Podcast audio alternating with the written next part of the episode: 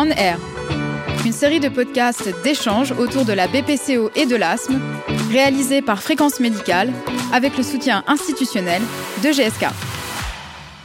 Bonjour à toutes et à tous et bienvenue dans cette série de podcasts On Air, lors de laquelle nous allons vous aider à mieux comprendre les maladies respiratoires comme l'asthme et la BPCO.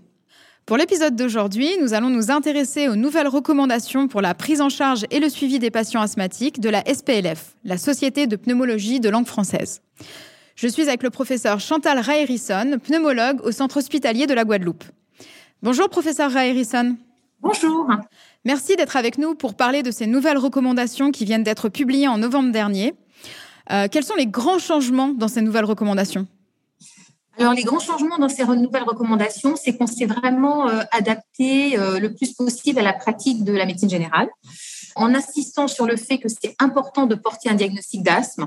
Et donc, en pratique clinique, en fonction de la probabilité clinique et du débit expiratoire de pointe, euh, le médecin généraliste peut tout à fait porter un diagnostic d'asthme et également mettre en place un traitement d'épreuve par corticothérapie inhalée pour se donner un peu le temps. Euh, ensuite, dans un délai raisonnable, se dire qu'il va falloir aller chez le spécialiste. Et on a vraiment voulu être très pragmatique sur ce premier contact entre un patient asthmatique et son médecin traitant. Comment fait-on le diagnostic en soins primaires de l'asthme? Alors, ce qui est important, c'est d'abord interroger le patient sur les symptômes, il peut avoir de la toux, il peut avoir des sifflements. On peut avoir des asthmatiques qui n'ont jamais sifflé et ils sont pour autant asthmatiques. Une oppression thoracique. On interroge sur les antécédents d'atopie. Et puis, ça dépend aussi si on voit le patient en exacerbation ou si on le voit en état stable. Et puis ensuite, bon, certains médecins traitants ont l'usage de la spirométrie, mais c'est une minorité.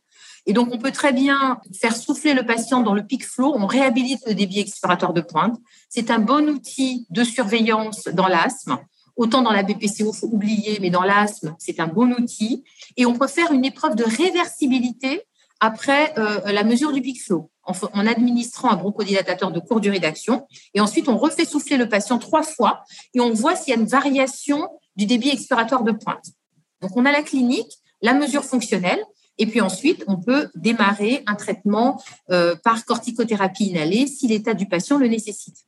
Et quelle est la prise en charge de l'asthme non contrôlé? Alors, la prise en charge de l'asthme non contrôlé, elle reste euh, basée sur l'augmentation du traitement de fond. C'est-à-dire qu'on a un premier patient, par exemple, qui a euh, une corticothérapie inhalée. C'est pas suffisant. On va donc augmenter par un bronchodilatateur de longue durée d'action. Et comme ça, on va être par palier L'objectif, c'est d'avoir un asthme qui est contrôlé. Chez un patient comme ça, bien sûr, il y a la prise en charge médicamenteuse, mais il y a aussi le fait de s'assurer que le patient sait bien se servir de ces systèmes d'inhalation. C'est encore une cause très fréquente d'asthme non contrôlé. Et il faut bien sûr interroger le patient sur la fréquence des exacerbations au cours des 12 derniers mois. Est-ce qu'il a eu besoin d'avoir une cure de corticothérapie orale, deux au cours des 12 derniers mois? Et puis, euh, finalement, on va arriver à un dernier palier qui est, sont souvent des patients qui ont une trithérapie, maximum de traitement, corticothérapie inhalée, bronchodilatateur de longue durée d'action, anticholinergique, et malgré tout, ils ne sont pas contrôlés. Ces patients-là, ils doivent absolument bénéficier d'une consultation auprès d'un spécialiste pour s'assurer que ça soit pas un asthme sévère qui pourrait bénéficier d'une autre prise en charge et en particulier d'une biothérapie. Il y a également dans ces nouvelles recommandations un grand paragraphe sur la gestion de l'asthme pendant une grossesse. Est-ce que vous pouvez nous en dire un petit peu plus?